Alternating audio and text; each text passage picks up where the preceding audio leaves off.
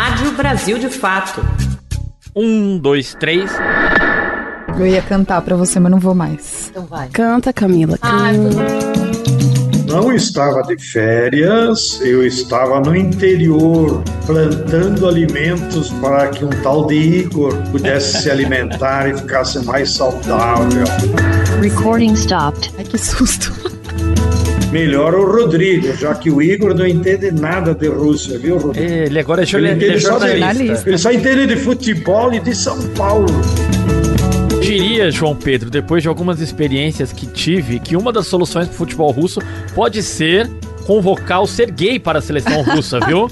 Porque é um canhota bom de bola, viu? Acho que tu tá meio misturando português com vodka aí. Tá bom, vamos gravar direito, vai.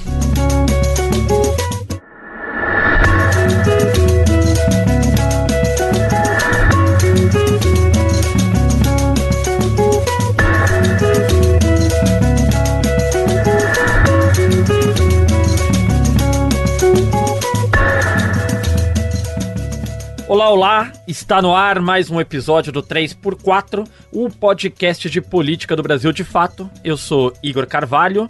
Você deve estar estranhando que não está escutando aqui a voz da nossa apresentadora, Nara Lacerda. Ela está de férias e por isso hoje ao meu lado está a minha querida diretora Camila Salmásio, jornalista do Brasil de fato, que apresentará durante este mês o programa aqui conosco. Camila, muito bem-vinda, tudo bem? Oi, oi, Igor. Oi, ouvinte. Olha a responsabilidade, hein? Substituir a Nara, mas vou me esforçar, vou dar o meu melhor aqui.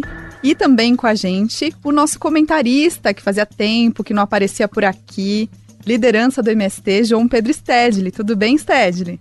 Tudo bem, eu não estava de férias, eu estava no interior plantando alimentos para que um tal de Igor pudesse se alimentar e ficasse mais saudável. Não tenho recebido essas encomendas aí, viu, João Pedro? Mas a justificativa Você foi não ótima. conhece a agricultura, demora de três a seis meses, meu filho. Então, em breve, Igor, alimento saudável na sua mesa, hein? Que privilégio. Pois bem, hoje a gente está aqui para conversar sobre Rússia-Ucrânia. Prestes a completar dois anos da guerra entre a Rússia e a Ucrânia, o 3x4 vai romper mais uma vez as fronteiras do cenário político brasileiro e vai abordar o atual status do conflito do leste europeu, o assassinato do Alexei Navalny e os pilares que sustentam o governo de Putin e sua representatividade geopolítica. Eu já faço um adendo aqui antes de chamar o nosso convidado, que Igor e eu estudamos bastante os nomes que vamos citar aqui, nos esforçamos, mas a gente já pede desculpas prévias se caso a gente errar qualquer pronúncia de nomes russos, porque vocês sabem, né? Não é tão fácil assim. Mas quem não vai errar a pronúncia e que tem muito a contribuir com a gente aqui nesse debate é o historiador Rodrigo Ianês, que é especialista no período soviético e que fala conosco direto de Moscou, onde ele está vivendo mais de uma década. Tudo bem, Rodrigo? Seja bem-vindo aqui ao 3x4. Olá, muito obrigado pelo convite. Espero poder contribuir aqui hoje.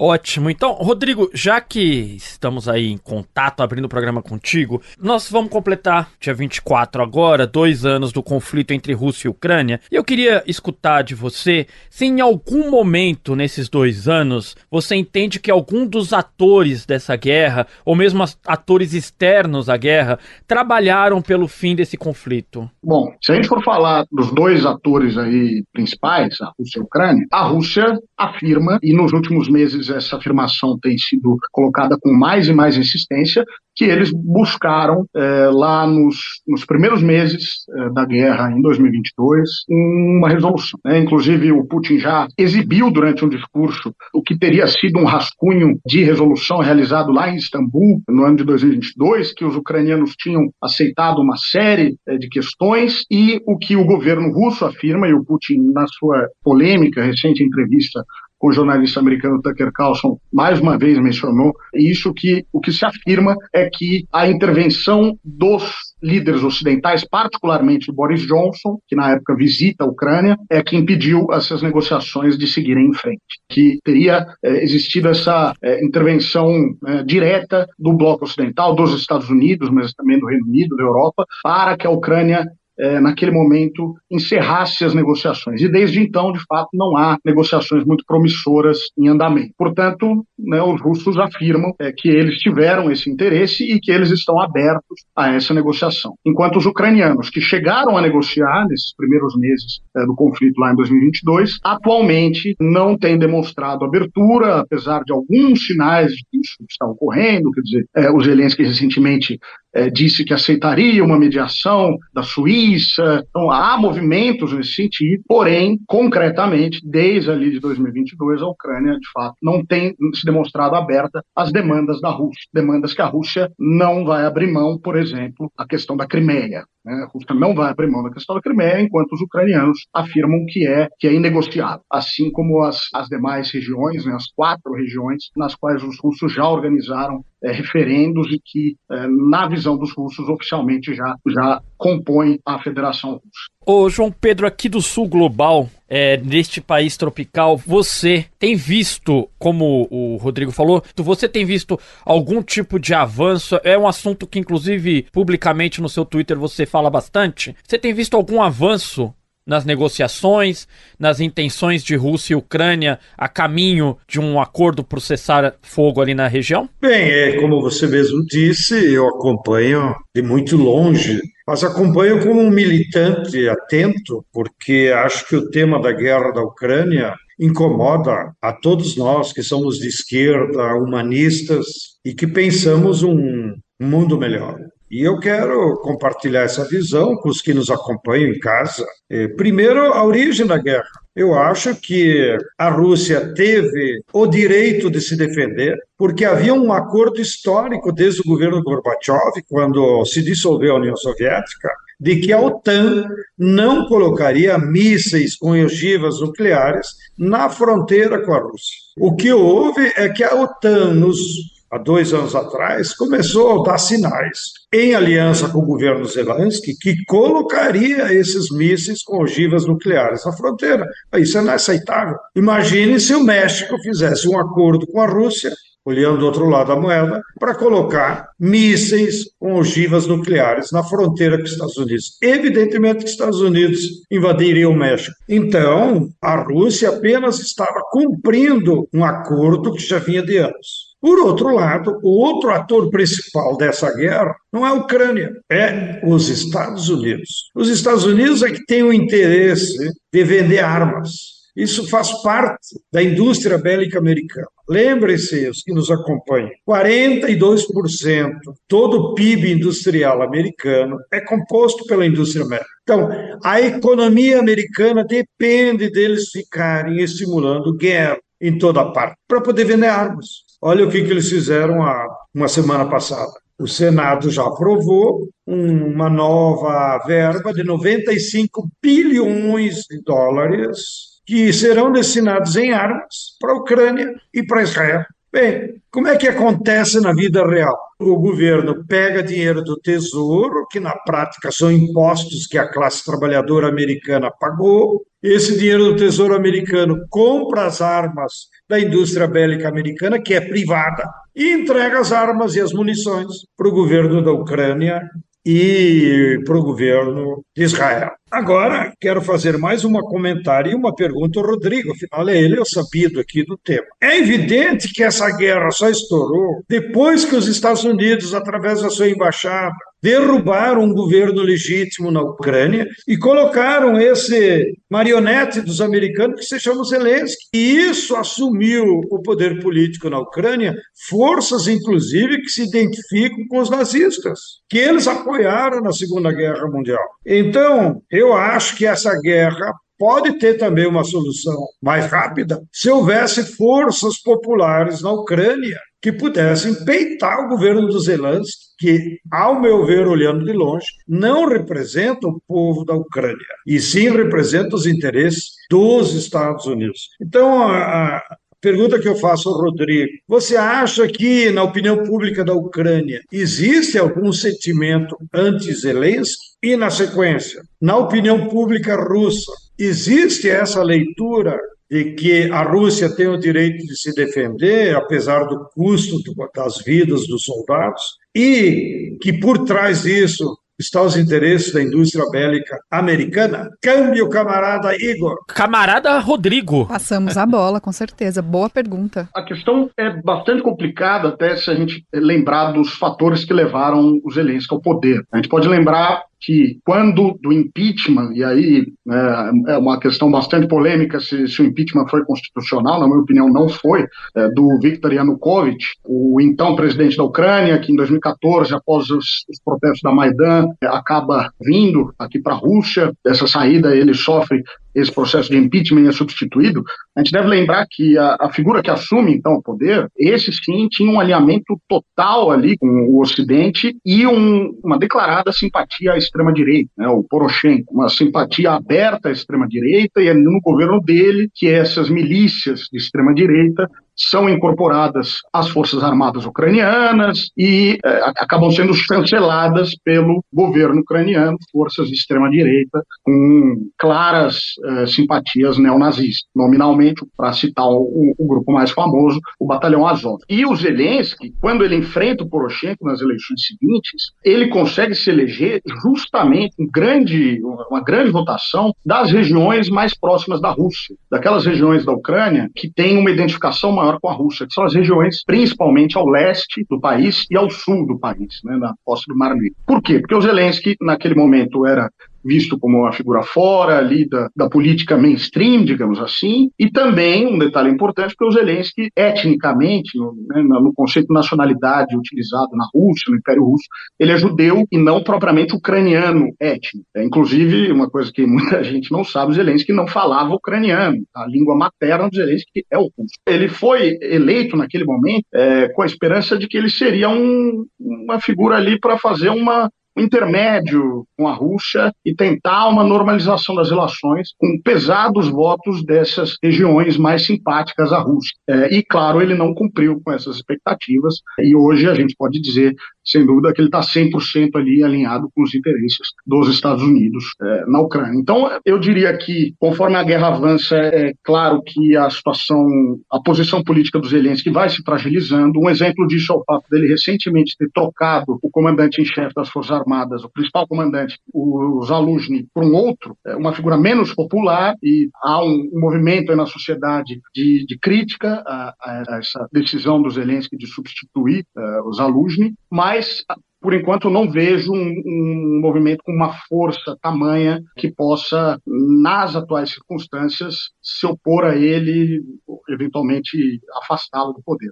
É, e importante lembrar, o Zelensky, diante do, do estado de emergência, disse que as próximas eleições não vão ocorrer, então não há aí é, previsão para para um afastamento do Zelensky do poder. Enquanto isso, na Rússia, eu acho que a gente pode dizer que sim, há, há uma visão predominante, ainda que nas grandes cidades, entre as populações mais jovens, o quadro seja um pouco diferente, há uma visão predominante de que a Rússia tem é, direito, está apenas exercendo seu direito de defesa, é, que é, realmente é uma, é uma situação muito complexa, mas não dá para tirar as responsabilidades, é claro, do Ocidente, que interviu diretamente ali em 2014. A gente tem evidências claras disso, gravações de figuras como a Vitória Nuland, é, mencionando que realmente houve uma intervenção direta que auxiliou nessa remoção do presidente Yanukovych. Outro detalhe que pouco se comenta, o Trump denunciou o tratado de, de redução de armas interbalísticas intermediárias. É, isso também é uma coisa que pouco se comenta, mas que é, realmente é, é uma questão que foi bastante é, comentada aqui na Rússia, né? É um tratado que foi assinado lá na Guerra Fria ainda e que os Estados Unidos na época do Trump denunciaram e ajudaram a complicar todo esse quadro no qual a Rússia se sente ameaçada pela expansão da OTAN e pela instalação de mísseis nas suas fronteiras. Sim, a gente vai falar muito sobre Estados Unidos ainda aqui, né? Tem muita coisa para perguntar para vocês, mas eu queria saber um pouco mais dessas perdas e ganhos dessa guerra. Acho que há um interesse em fazer a manutenção, né? A gente já falou aqui dos, dos poucos esforços feitos para um cessar-fogo e a gente tem visto, principalmente na imprensa brasileira agora, é uma repercussão dos lucros econômicos da Rússia nesse período. A gente já acabou de falar também do enfraquecimento da figura é, do Zelensky. Quais são as perdas e os ganhos? Da manutenção desse conflito? Olha, eh, vivendo aqui na Rússia e tendo observado todo esse processo, é de que, eh, de fato, a expectativa era de um impacto econômico maior do que a gente sente no nosso cotidiano. A gente até tem números que podem né, exemplificar essa percepção. A economia russa está crescendo, apesar eh, das sanções, e isso não é uma novidade. A Rússia entrou no terceiro ano de guerra na Ucrânia com uma quantidade sem precedentes de dinheiro nos cofres do governo. De acordo com o Centro de Investigação sobre Energia e Ar Limpo, o Kremlin bateu um recorde de 37 bilhões de dólares, o equivalente a 183 bilhões de reais em vendas de petróleo bruto à Índia em 2023. A gente pode estabelecer um paralelo com 2014, que assim que ocorre toda essa, essa crise na Ucrânia e que os russos é, entram na Crimeia, lá em 2014, já houve uma primeira onda de sanções e esse eu, eu posso dizer com certeza que no cotidiano essa primeira onda de sanções a gente sentiu muito mais do que as sanções ou o pacote de sanções de 2022 apesar do pacote de sanções de 2022 ser muito mais rigoroso muito mais pesado do que aquelas impostas em 2014, o que aponta, na minha visão, para o fato dos russos terem se preparado para o impacto dessas sanções uh, ao longo de todos esses anos, desde 2014. Os russos utilizaram a Crimeia, digamos assim, como um laboratório. Naquele momento, as principais bandeiras de cartão de crédito mundiais abandonaram uh, a Crimeia e os russos desenvolveram a sua própria bandeira. Eles adaptaram todo o sistema bancário é, para a eventualidade de sanções. É, naquele momento, as sanções atingiram principalmente o setor, as importações do setor agrícola. Inclusive, a Rússia, naquele momento, era muito dependente da Europa para a compra de enfim, legumes, frutas e grãos mesmo. É, e ao longo desses anos a gente observou uma importante substituição de importação nesses setores é, e uma melhora considerável da qualidade do queijo, da carne russa. A Rússia, que era compradora de carne brasileira naquele período, hoje concorre com o Brasil na, no mercado de carne da Ásia Central. Então, é, a, a Rússia se tornou aí um exportador de carne, hoje é o maior exportador de grãos do mundo. Então, o processo de substituição da importação no setor agrícola é visível. E o que a gente tem observado nos dois últimos anos é Claro que com as suas limitações, né, a questão tecnológica é uma limitação, há uma dependência grande aí de tecnologia chinesa, até certo ponto, a Rússia tem é, criado laços com o Irã nesses setores, mas a gente tem observado agora uma substituição de importação, claro que com seus limites, no setor industrial também. É, então, as sanções acabaram que geraram essa oportunidade. É, e os números da economia russa têm apontado para essa situação. A gente vê do outro lado muitos analistas, desde o primeiro dia de guerra, anunciando uma catástrofe econômica, é, e se a gente for, se a gente for rigoroso, a gente tem analistas anunciando anunciando uma catástrofe na Rússia. Eu lembro, desde que eu cheguei aqui em 2011, eu lembro que de analistas dizendo que é, a Rússia está à beira do precipício. E esse precipício não chega. É, de modo que, nas atuais circunstâncias, é, pode-se dizer que, diante da, do, da, da, maior campanha de sanções da história, a, a, Rússia tem apresentado resultados bastante positivos e eu mesmo me surpreendi com essa relativa tranquilidade que a gente observa. João Pedro, e a Ucrânia? O, o Zelensky se tornou um bode na sala das potências ocidentais? Não, eles não estão preocupados com o Zelensky, eles estão preocupados em vender armas. Eles podem até tirar o Zelensky e botar outro igual. Esse não é o ponto ponto dos interesses dos americanos é vender armas, não importa quem compre ou quem quer usar.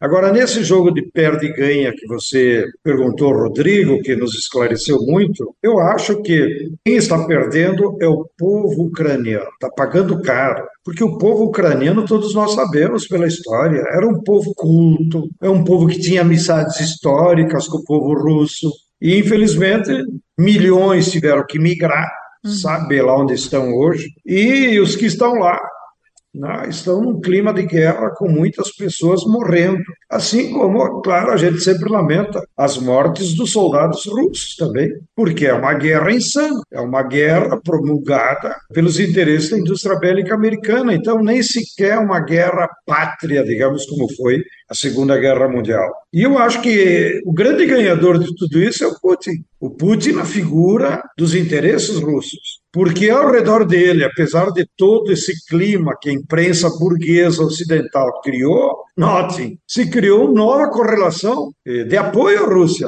Hoje a Rússia tem apoio inquestionável da China, que inclusive fornece tecnologia, como o Rodrigo falou, construiu uma aliança com a Turquia, com o Irã e inclusive com a Índia, É porque verdade. hoje a Rússia está fornecendo o principal fornecedor de petróleo para a Índia é a Rússia. Eu vi esses dias uma entrevista com um ministro da Índia, lá nos Estados Unidos, e um jornalista panaca dos Estados Unidos perguntou para ele: Mas por que que vocês não abandonam a Rússia? Afinal, ela está cometendo crimes na Ucrânia.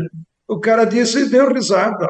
Desde que você forneça o petróleo nos mesmos preços que a Rússia. Então, nós seguimos com alianças comerciais com a Rússia, e segundo ele, a Índia tem total autonomia para fazer os negócios com quem quiser. E, evidentemente, que os BRICS estão solidários à Rússia e um novo componente que aqui no Ocidente quase não aparece, não sei se isso aparece lá na Rússia, Rodrigo, mas aqui nos jornais fica evidente que a União de Estados Africanos apoiam unanimemente a Rússia e não a Ucrânia. E, inclusive, agora com a ida do Lula lá, que repercutiu a declaração que depois ele deu na imprensa, mas a presença do Lula e o discurso dele pró-Palestina e condenando o outro governo nazista, que é muito parecido com o Zelensky, que é o governo Netanyahu, que inclusive está colocando em risco eh, o, o povo judeu, eh, as declarações do Lula levaram a que, depois, no final da conferência dos países da União Africana, eles assinassem um manifesto em defesa do povo palestino e condenando Israel. Então, vocês notem que a própria guerra da Palestina, a guerra da Ucrânia, começa a mover as peças e disso vai emerger uma nova correlação de forças na geopolítica e, quiçá, novas instituições. Mas eu não quero aqui é, ficar comentando, sendo comentarista, eu quero é mais perguntar para nós aproveitar melhor o Rodrigo, já que o Igor não entende nada de Rússia, viu, Rodrigo? Ele agora é, Ele ele é entende só jornalista. Ele só entende de futebol e de São Paulo. Economista, Não consegue nem jornalista, extrapolar agricultor. as fronteiras do estado de São Paulo. É, então, Rodrigo, você acha que a reunião do G20, que no Brasil virão todos os atores da guerra da Ucrânia, você acha que isso pode criar um clima para que a reunião do G20 ajude a encontrar um caminho de cessar-fogo, pelo menos? Eu tendo a eh, ser menos otimista nesse sentido, porque a gente vê dois comportamentos bastante diferentes da Rússia e da Ucrânia em relação ao que hoje a gente chama de sul global. né? Se a gente pegar a história recente, a Rússia, por muitos anos, desprezou, né, eu vou utilizar esses termos, desprezou o sul global. Na década de 90, principalmente com Yeltsin, um abandono total eh, desses aliados históricos. Né? A Rússia tem laços muito profundos com. Né? A União Soviética tinha laços muito profundos com Cuba, com Etiópia, com Angola, uma aliança histórica com a Índia, que essa sim foi preservada ah, ao longo desses anos. Enfim, uma proximidade muito grande com, com atores importantes do sul global.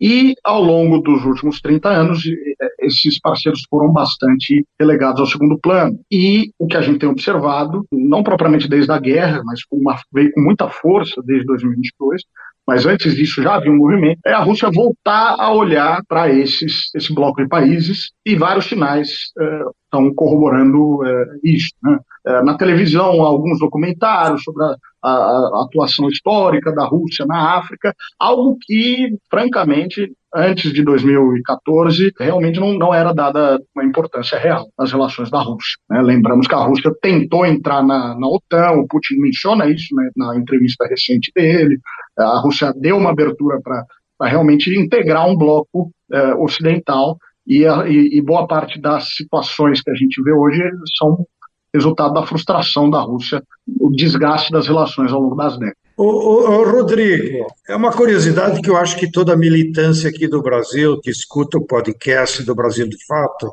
tem curiosidade. Recentemente, o Brasil de Fato entrevistou a nossa querida Cláudia Cruz, que será potencial candidata a presidenta nos Estados Unidos pelas forças de esquerda. Claro que é uma candidatura mais simbólica, mas ela revelou no Brasil de fato que para eles da esquerda americana tanto faz ganhar o Biden ou o Trump, porque os dois defendem a guerra, seja na Ucrânia, seja na Palestina, ou agora um novo fronte que pode ser o Iêmen e amanhã depois, quem sabe, o Irã. Isso para explicar um pouco por que, que a esquerda americana agora resolveu também disputar as eleições para pelo menos ter microfone, já que até agora, para os nossos ouvintes eh, acompanharem, havia uma tendência da esquerda americana apoiar o Bernie Sanders dentro dos democratas, ou seja, vamos tentar que ele ganhe as prévias dos democratas, o que não aconteceu em duas oportunidades, e ele agora já está com seus 80 e picos, então está fora da, do jogo. Agora, depois, ouvindo a entrevista do Putin, ele disse, para nossa surpresa, que para os russos era melhor que o Biden ganhasse, porque pelo menos o Biden, como disse ele, é um idoso que nós já conhecemos. Agora, o Trump, ninguém sabe o que sai daquela cabecinha neofascista. Agora, eu te pergunto, você, como um analista, então, ou se na opinião pública russa tem também essa percepção, qualquer um dos dois é a mesma coisa, ou de fato o Trump pode ser mais perigoso? É, eu achei uma declaração muito curiosa é, por parte do Putin, porque Putin evita se pronunciar diretamente assim sobre essas coisas, ele dá sinais, mas se você observar a mídia russa, a mídia estatal, inclusive, havia uma declarada simpatia pelo Donald Trump.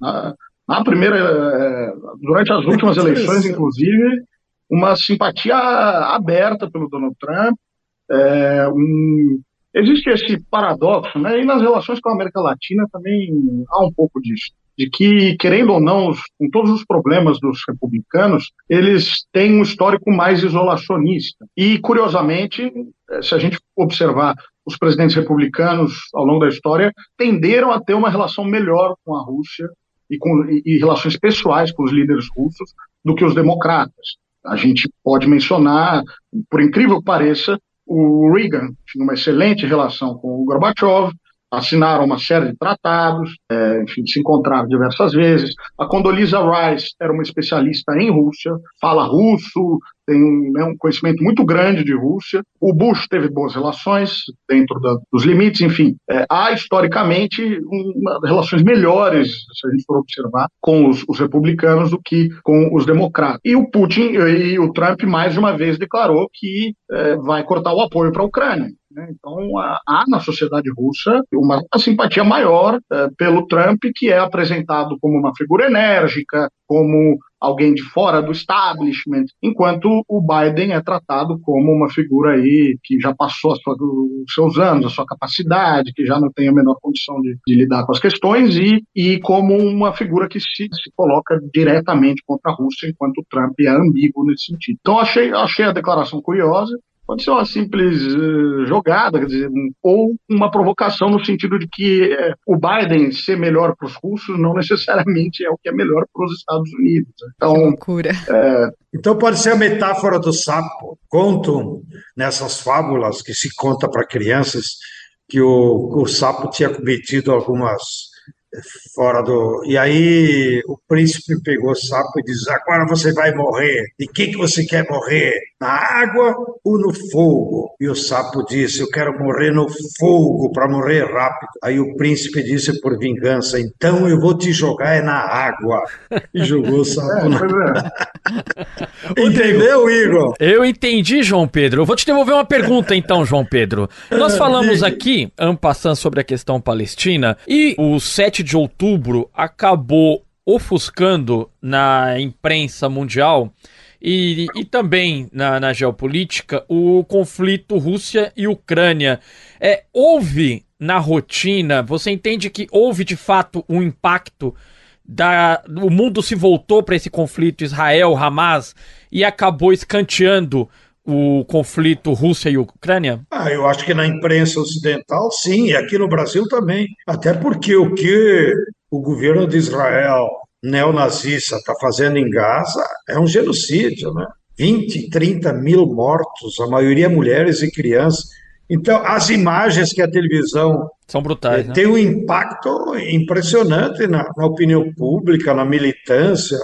Então, eu acho que o impacto, claro, criou uma tensão maior com a guerra lá na Palestina do que a guerra da Ucrânia. E eu espero que as duas terminem o quanto antes, mas que emerja daí, e aí eu concordo com as, alguns analistas aqui do Brasil, viu, Rodrigo?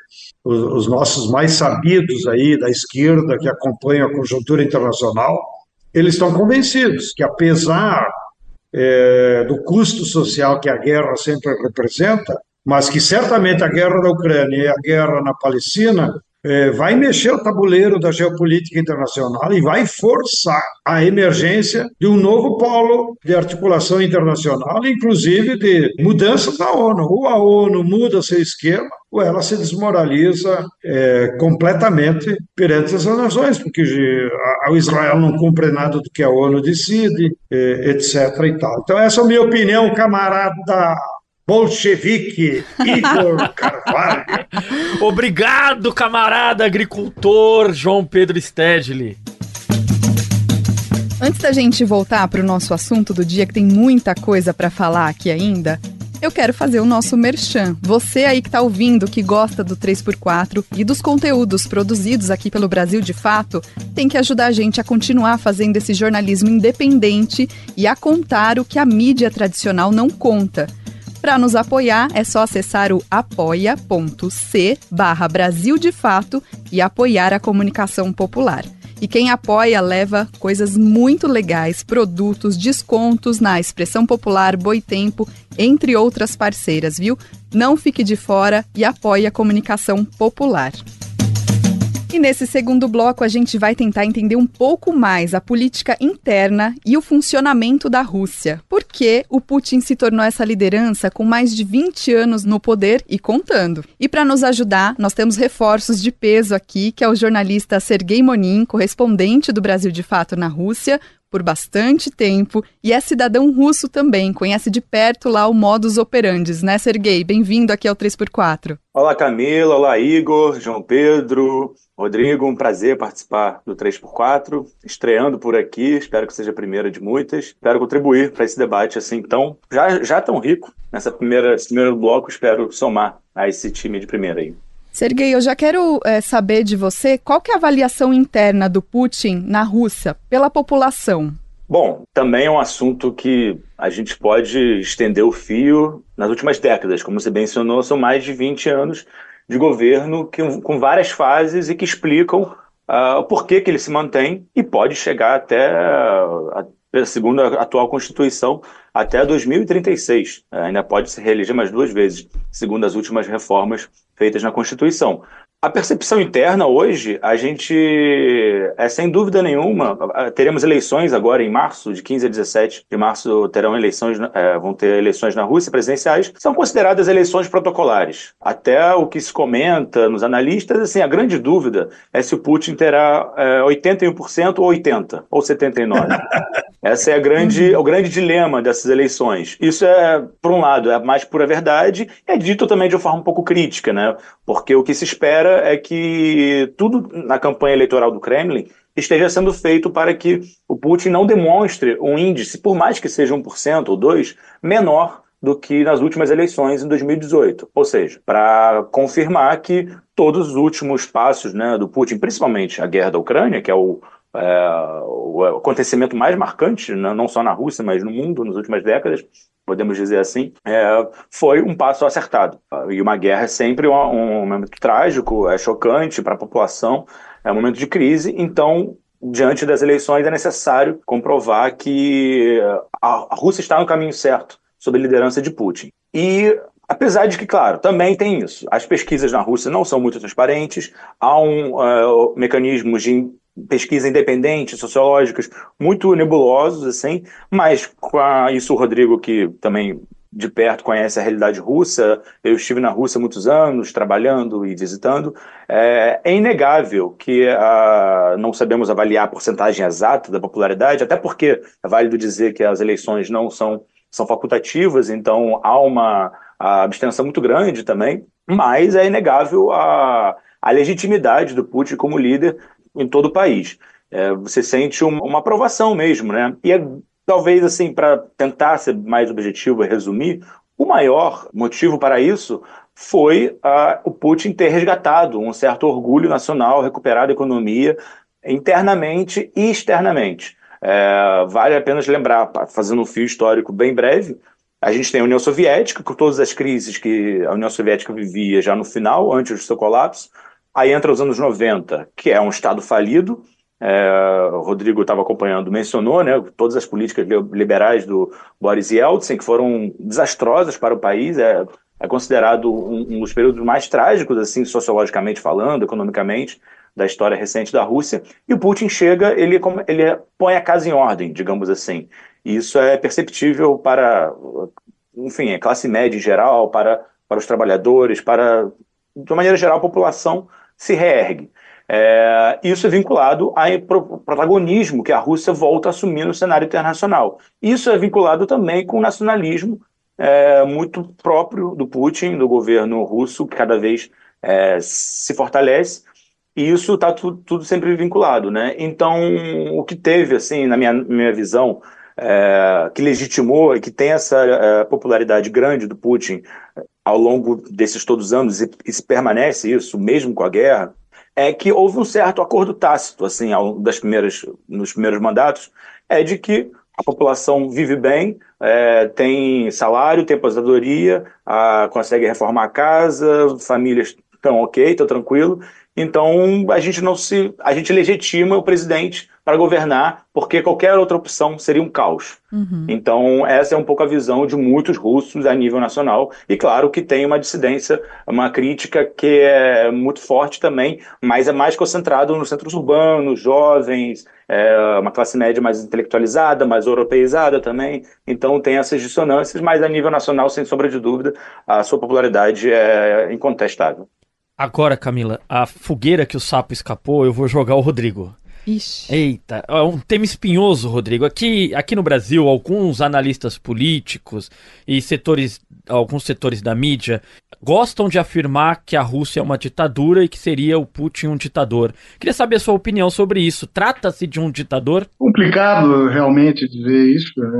É... Ainda mais eu estando aqui, não é? é, é e mas, enfim, do ponto de vista de uma democracia liberal, dá para dizer que sim. Se a gente for é, pegar as exigências, os, os pré-requisitos de uma democracia liberal, independência dos, dos poderes é, e alternância é, do poder, a Rússia não, não tica a maior parte dessas caixinhas. Porém, como o Sergei mencionou, é um governo que tem legitimidade. O, o Sergei está mencionando que né, as eleições, existe uma pressão muito grande, existe mesmo para é, que o, os, os índices eleitorais sejam, é, não sejam piores do que os das últimas eleições, e a gente observa isso, algumas regiões, né, há uma cultura de você exigir dos líderes locais é, que eles apresentem bons resultados das suas populações nas eleições apesar de que, né, numa democracia liberal, é evidente que não depende do governador do estado como o presidente vai performar ou não na, nas eleições, mas aqui existe essa questão.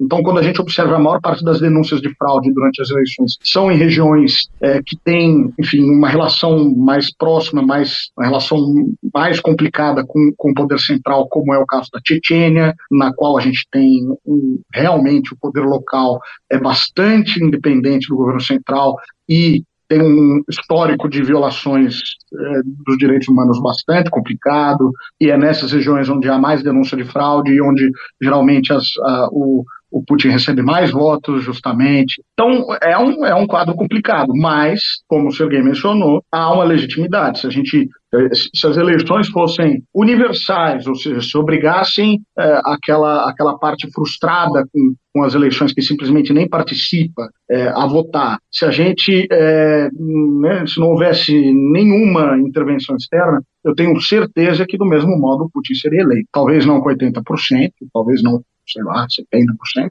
mas ele seria eleito. É, todos nós que é, conhecemos a Rússia de antes, né, a, com o passar dos anos, não antes propriamente do Putin, eu conheço, mas eu estive aqui pela primeira vez em 2008, a mudança que o país sofreu nesses anos é imensa. A Rússia deixou de ser um, um, realmente um Estado falido, não é um exagero falar nisso, é, para se tornar um país é, que, cujo padrão de vida, qualidade, questão de qualidade de vida para uma classe média, mesmo para a classe trabalhadora, é um padrão melhor do que a maior parte do Brasil. Moscou é uma cidade em termos de transporte público, de segurança, é, de acesso enfim, a, a, hospitais, a escolas, uma qualidade de vida geral, uma, uma cidade que compete com cidades do primeiro mundo. É, e mesmo nas regiões, e isso eu falo, eu, eu trabalho já há muitos anos no, na, é, na área de, de, do turismo, os brasileiros que eu recebo aqui na Rússia, 95% ficam absolutamente impressionados com o que encontram. As pessoas,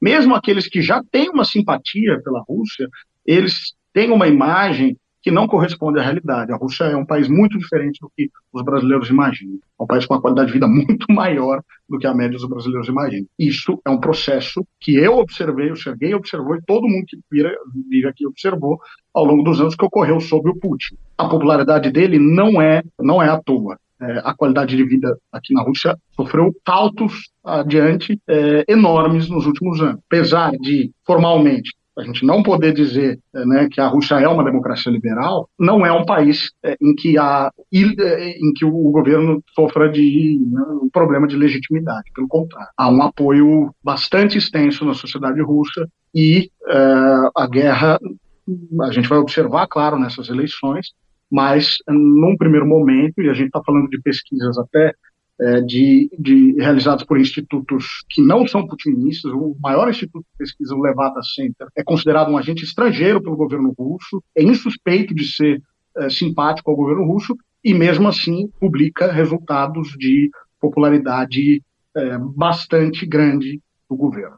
É, é essa impressão que você disse que 90% dos brasileiros ficam, para mim ficou escancarada porque o, o, o, Tucker Carlson, na entrevista que fez, tem uma matéria seguinte que ele dá. Ele vai pro supermercado e ele dá uma volta por Moscou e ele fica muito impressionado com a pujança da, da economia local, do, do que ele vê no, nos centros de compra, supermercado ali. João Pedro, você quer comentar sobre isso? Não, eu só vou pegar, deixa, já que tem muitos jovens que acompanham também o nosso podcast que eu acho que a democracia liberal burguesa está falida. Nós não podemos medir o grau de democracia de um povo pelo número de eleições ou pelo índice de aprovação do próprio governante. O que mede a democracia popular real, como o próprio Rodrigo já nos deu alguns indicadores, é o bem-estar da população. Final, os direitos estão garantidos trabalho, renda, moradia, educação, cultura, é isso que é a democracia: é o acesso a uma vida boa. Então, o que está falido hoje no mundo é o Estado burguês, que já não atende às necessidades da população, e está falido no mundo essa democracia liberal burguesa, que reduziu os direitos da população a votarem. E aí, votação vale tudo. Acabamos de sair de uma eleição em El Salvador, o cara matou mais de 40 mil pobres, o país tem 2 milhões de imigrantes nos Estados Unidos, e aí se reelege com 80%, 90% dos votos. Mas isso ninguém comenta. Né? Alguém vai dizer que em El Salvador tem democracia? Santa paciência, né? É um governo e um país acabado, que o povo só tem duas opções: ou migrar para os Estados Unidos ou entrar em alguma gangue porque não há mais condições de vida. Eu acho que o exemplo russo, como foi comentado aqui, eh, nos leva a esse tipo de reflexão, que vale também para o Brasil. E também que nós temos que diferenciar nas análises que fazemos dos países, com toda a liberdade, é que cada classe tem a sua avaliação. Então, uma coisa é o que os trabalhadores da Rússia pensam, o que a classe média pensa, e o que os bilionários. Às vezes eu leio que os mais incomodados com o governo Putin são os bilionários, porque eles roubaram grande parte das estatais soviéticas, levaram dinheiro para a Inglaterra, naquele período do Yeltsin, e agora o Putin está cortando um pouco as asinhas dos bilionários. As avaliações que nós devemos fazer da Rússia ou de qualquer país tem que ser com um olhar de classe dos interesses de classe. E para terminar, para não dizer que eu não falei de uhum. flores, como disse nosso querido Geraldo Vandré, eu pergunto para o Serguei e para o Rodrigo. Por que, que o futebol russo está decadente? e nós estávamos acostumados que em cada Copa do Mundo a Rússia sempre chegava aí. Olha, João quartas, Pedro. Nas quartas de final, etc. e tal. Câmbio! Eu, eu diria, João Pedro, depois de algumas experiências que tive, que uma das soluções para o futebol russo pode ser convocar o Serguei para a seleção russa, viu? Porque é um, é um, canho, é um canhota bom de bola, viu? Vamos fazer o ah, seguinte. É? Não conhecia essa qualidade dele. Vamos fazer outro episódio. Vamos fazer outro episódio sobre isso, porque dá caldo. Tem muita coisa para explorar aí sobre o futebol, inclusive. Vai lá, minha diretora. Mas eu queria perguntar para o Sergei também, porque a gente teve um fato recente que foi a morte do Alexei Navalny, em 16 de fevereiro. E a imprensa internacional cresceu os olhos para isso, inclusive teve acusações para a Rússia, para o próprio Putin, né? É, de que ele poderia ter sido o autor dessa morte, desse assassinato, enfim. Mas eu queria saber quem é o Navalny? Quem é essa figura que se colocava como opositor do Putin? Bom, tem muitos aspectos aí é, muito, é, que ajudam a responder essa pergunta e o que significa também é, toda essa trajetória que trágica que levou à morte dele. Acho que a primeira coisa é consenso, é consenso dizer, ponto comum, que de fato ele era o maior opositor da Rússia nos últimos tempos, nas últimas décadas. Isso não quer dizer que ele ameaçasse Putin de alguma forma numa eventual eleição, que ele pudesse concorrer e nunca pôde. Um exemplo, um pequeno ilustrador que ele tinha de fato alguma penetração nos centros urbanos, pelo menos, volta a falar também essa distinção de, de classe e regiões na Rússia, é que ele se candidatou à prefeitura de Moscou em 2012 e teve 27%, é, o que é uma margem significativa, se a gente pensar bem, dentro das condições eleitorais russas. Mas, ao mesmo tempo, aí voltando um pouquinho, tentando ser breve, ele era um advogado que surgiu com uma bandeira de combate à corrupção. E a gente aqui no Brasil sabe os problemas que isso pode gerar. É uma coisa que se costuma ignorar bastante agora que é glorificado principalmente no Ocidente e pela crítica a Putin, ele como um herói da democracia, da liberdade e tudo mais, se esquece bastante uma vinculação direta, que ele nunca de fato voltou atrás, com a extrema-direita russa. Lá nos idos de 2008, 2007, se não me engano, ele tem campanhas publicitárias anti-imigrante extremamente violentas, né?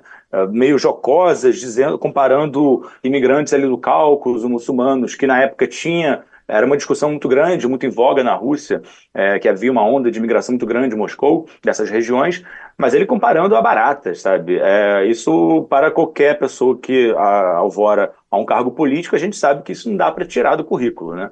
Então, mas ele ele abandona essa, essa retórica, começa a se moldar mais ao que o Ocidente esperava dele, se coloca como esse, essa figura anti-Putin, anti-corrupção, ele cria um ativismo, uma fundação, né, que até hoje, mesmo ele preso, continua uh, executando as suas atividades, né, que é, é o Fundo de Combate à Corrupção, FBK, na sigla russa. E preciso dizer, acho que assim, dois paralelos que eu faço, assim. Eu lembro que eu estive na Rússia em 2013. Eu perguntei, eu me reuni com umas pessoas de esquerda, jornalistas, cientistas políticos. E eu perguntei, bom, o que vocês acham desse Navalny? Porque ele tinha estava em, em, em, ascendência política naquele momento, né, tanto externamente quanto fazendo barulho, começando a incomodar um pouco mais o Kremlin. Era muito claro o, um certo desgosto em relação à figura política dele, justamente por esse histórico e justamente por não ter projeto político nenhum que não fosse coisas vagas contra a corrupção e contra Putin. Mas há, há, que se considerar que ele capitalizou de fato. Uh, ele era o único capaz de criar grandes protestos, uh, ter uma estrutura de capilaridade nas redes sociais, conseguiu de fato avançar para não ter muita concorrência dentro do que se chama posição russa.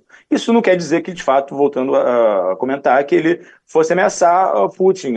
Nos últimos todos os anos, a popularidade dele, é, segundo, inclusive, pelo mesmo instituto que o Rodrigo citou, o Levada Center, é, que não é um, um instituto governista, o Navalny nunca ultrapassou uma aprovação, uma popularidade superior a 10, 20%, assim, variando, claro, em épocas eleitorais. É, agora, de fato, há um consenso também, mesmo dentro da esquerda, que ele é um preso político era um preso político nos últimos tempos, e uma frase que eu já ouvi bastante, por exemplo, em, em figuras da ala progressista, digamos assim, é de que, bom, estou pronto a criticar Navalny em uma página, milhões de páginas, mas só quando ele for solto. Uhum. Porque era um consenso que, de fato, ele era um preso político que passou a incomodar o Kremlin. E agora. E por que, que ele estava preso? Bom, as alegações vêm desde 2014 uh, por causa de uh, comprometimentos dele alegando corrupção em empresas que ele era ativo. Uh, inclusive, uma estratégia do Navalny era ser é, para denunciar a corrupção no, nas, nas, empresas estatais era ser sócio minoritário de muitas empresas e por isso ele buscava balanços, né? Sempre tinha acesso, né, a certos números e aí daí o governo é, acusou ele de fraude, de desvio de dinheiro e depois, mais recentemente, ele foi acusado de extremismo, né, de financiar organizações extremistas, né, uma pena mais pesada que levou ele a 19 anos de condenação. As anteriores condenações eram mais é, ligadas a esquemas de corrupção em empresas que ele e o irmão dele eram ligados. Inclusive, o irmão dele voltou a ser agora ser investigado pelos órgãos russos, mas em, tentando ser resumido, não conseguindo, é um pouco por aí. ô, Rodrigo, se puder nos ajudar num exercício aqui, é, o que, que você imagina para o futuro dessa Rússia que está crescendo economicamente, está incomodando é, mais uma vez os Estados Unidos, tem uma guerra no, no seu quintal, tem de novo se torna um dos atores principais da geopolítica internacional. O que, que você imagina num horizonte próximo, médio, longo prazo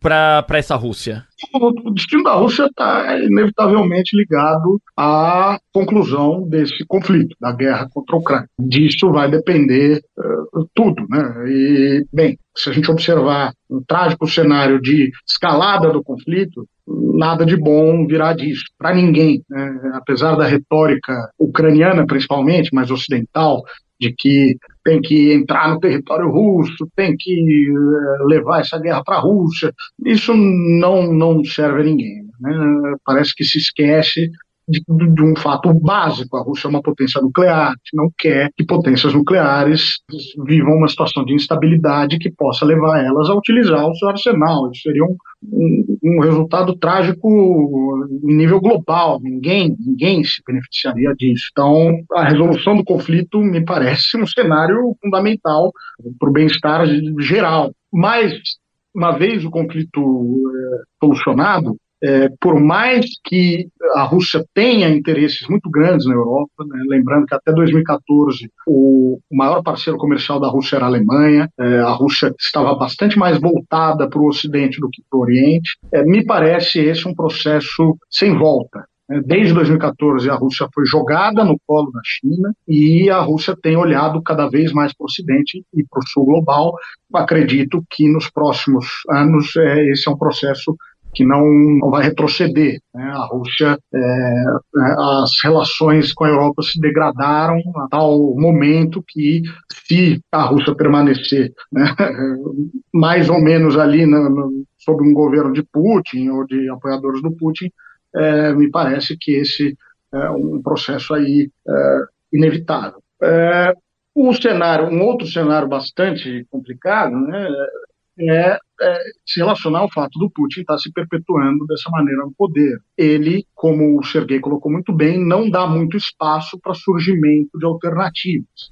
O Navalny é, era considerado o maior opositor e ainda assim a popularidade dele era muito pequena. De modo que, e o, a, a idade do Putin avançando, né, no momento em que o Putin é, eventualmente deixar de ser presidente, falecer, digamos assim, a gente tem um vácuo de poder complicado. Esse é um cenário que eu sempre penso em relação à Rússia. A gente tem exemplos históricos de países que sofreram muito após um líder né, muito popular, um líder muito, é, uma figura muito central, o caso da Iugoslávia, acho que é o mais famoso, quando, quando morre Marechal Tito, é, o país imediatamente entra em, em crise e esse vácuo não é preenchido um cenário de ausência do Putin é um cenário preocupante. A Rússia é um país é, com várias questões internas ainda, um, um país multinacional. É, essas eleições devem refletir essas tensões nacionais internas, né, porque algumas nações sentem, sentem que estão sendo é, desproporcionalmente enviadas para o fronte, é, enfim, há tensões aí. Stedley, qual que é a sua visão? Qual que, é, qual que é a perspectiva de futuro para a Rússia e para o Putin? Ah, eu acho que o futuro da Rússia é um país com enormes potenciais de riquezas naturais, como o Rodrigo já citou, minérios, ouro, grãos, petróleo. Hum, é um povo com uma cultura fantástica, com um padrão de vida muito alto. Eu acho que a Rússia vai ser um grande parceiro, inclusive do Brasil e do Ocidente, em termos gerais. E, e para isso, nós vamos ter que lutar para que haja uma reestruturação dos organismos internacionais, para que, inclusive, a Rússia tenha garantido o seu papel junto com outros. Então, eu acho que a posição política da Rússia agora vai depender muito mais da reestruturação dos organismos internacionais com base nessa nova reengenharia da geopolítica internacional.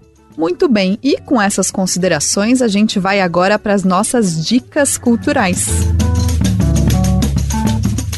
Já aproveitando que você estava falando, Stedley, qual que é a sua dica cultural desse episódio? Eu tenho duas dicas culturais. Uma, o próprio editor Expressão Popular é, publicou recentemente um livro que é de literatura e que se chama O que Fazer. E conta, na apresentação do livro, que foi nesse livro que o Lenin leu e gostou, é que se inspirou para dar o nome ao outro livro, que é daí da literatura política, digamos assim. Então tá aí a dica, O que Fazer, um dos clássicos da literatura russa do século XIX e XX. E a outra dica, que é só para. Eu já vi, eu acho, umas dez vezes. É o filme Círculo de Fogo, que é o cerco nazista Leningrado.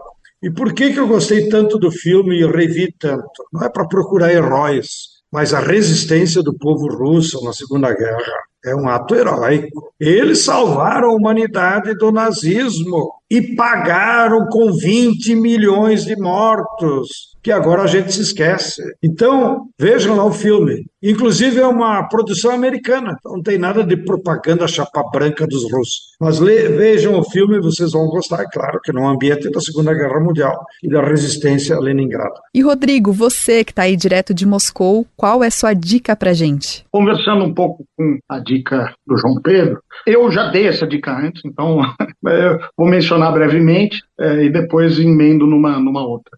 Ele apresentou um cinema, é, um filme ocidental sobre é, a União Soviética, sobre a Segunda Guerra Mundial. É, eu acho que também vale muito a pena a gente ir atrás de filmes soviéticos e russos, porque vai abrir uma, abre, eu acho, uma nova perspectiva muito diferente do que a gente está acostumado a consumir.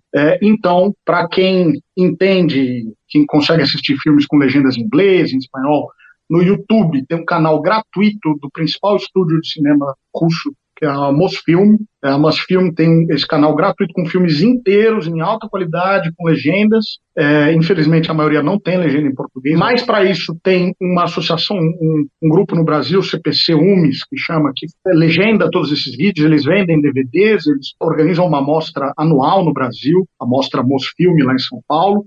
Então, existe essa possibilidade também para aqueles que quiserem consumir esse conteúdo em português.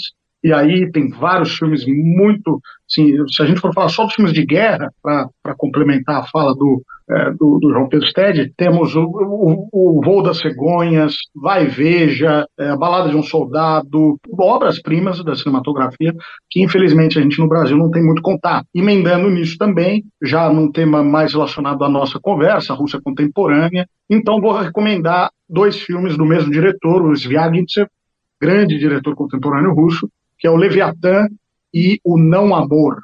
Muito bom. Leviatã é maravilhoso.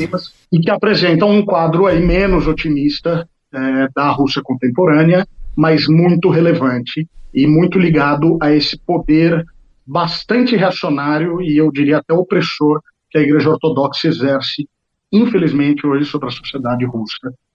Serguei, meu amigo, o que, que você trouxe de dica cultural pra gente? Eu estava pensando em algo um pouco clichê, mas aí as dicas de João Pedro e Rodrigo me deram ideias. Eu vou um pouquinho na carona, só para roubar um pouquinho, junto uhum. com os dois filmes do Zvyagintsev que o Rodrigo falou, Somo Helena, que é conhecida Helena, Leviatã e Sem Amor, ou Desamor, não sei como é que é a tradução desse mais recente. É considerada a trilogia de uma Rússia contemporânea, então vale ver os três de uma vez só, desse grande diretor. Mas o falaram também da, da Segunda Guerra Mundial, assim, eu como um bom leningrandense, né, sou de uhum. Leningrado, São Petersburgo, eu lembrei da belíssima Sétima Sinfonia do Dmitri Shostakovich, que é conhecida como Sinfonia de Leningrado, que ele compôs durante o cerco de Leningrado na Segunda Guerra Mundial, que é considerado uma, uma, uma grande obra de resistência é, dessa cidade, que eu tenho orgulho de ser a minha cidade. E, então vale a pena ver todos esses filmes de guerra citados e depois ouvir a Sétima Sinfonia e de Dmitri Shostakovich. Fica aí a minha dica. Eu adoro quando tem música que a gente pode pedir para fazer assim, sobe som, lua da música um pouquinho, todo mundo consegue ouvir, né?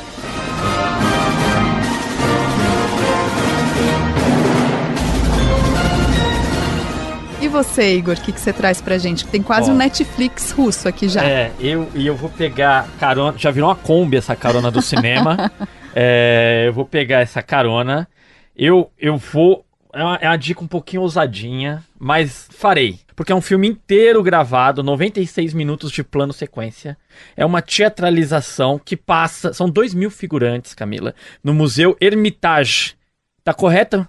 Também em São Petersburgo. Também em São Petersburgo, a cidade defendida Aí, aqui. o coração do É, Sergei por aqui. ser gay. É, então é um filme que, assim, ele faz um passeio pelo século, pela história russa nos séculos 17 até o século 20. Mas é um filme que eu me deliciei assistindo. Eu gostei muito de assistir por essa proposta, esse desafio de pegar um museu daquele tamanho, transformar aquilo é, num cenário de um filme e o passeio da câmera por todo aquele cenário enorme, gigantesco, com os atores entrando e saindo de cena. É fantástico. São dois mil figurantes, gente. É, então, assim, a, a proposta. É, a direção é do Alexander Sokurov. Sokurov tá certo também, gente. Vou sempre pedir aqui a ajuda é, do- dos especialistas. Sokurov. E. É Sokuro, mas tá certo. Eu não sou preciosista com Tudo bem, olha lá. Ó, pronto, Sokurov. Então, assim, é um filme impressionante e que eu me diverti muito assistindo. Como é o nome? Arca Russa. Arca Russa. Muito legal. E Já- você, Camila Salmazi, o que você nos trouxe hoje? Olha só, para ficar no tema Rússia, eu trouxe um livro que, traduzido para o Brasil, ficou A Mãe, do Máximo Gorki. Eu adorei ler esse livro. A literatura dele é muito boa de ler, é muito gostosa. E é uma história que se passa na pré-revolução russa, naquela efervescência, e conta a história de um operário de fábrica, que é o Pavel. Ele percebe essa efervescência e ele começa a se aproximar dessa ideia de ser um revolucionário. Inclusive a casa deles vira um QG e aí a história é muito bonita, tem amor, tem mortes, muitas coisas, mas o que é interessante nisso é que em algum momento ele vai preso. E quem entra na revolução é a mãe dele. E aí você tem um olhar sobre tudo isso materno que ela tem uma dificuldade, porque ela está sofrendo pela distância do filho, mas ela também entendeu a importância daquele momento histórico que ela estava vivendo e ela entra nesse processo também, né? Então, eu gostei muito de ler. Sei que o Gork tem um também sobre a infância dele. Tô doida para ver, ainda não consegui ler esse.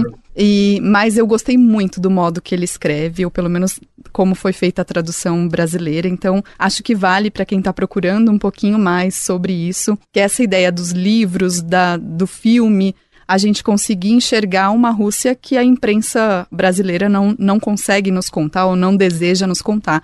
Então, foram dicas valiosas aqui para a gente ficar no assunto e, e eu aproveito para agradecer. Rodrigo, muito obrigada. Serguei, muito obrigada por nos ajudar a falar um pouquinho mais e melhor aí sobre todo esse universo, Rússia, Ucrânia, conflito. É, mas a gente não fica por aqui, a gente vai ter mais momentos para falar sobre isso também. Valeu demais. Um grande abraço, foi um prazer te conhecer, Rodrigo.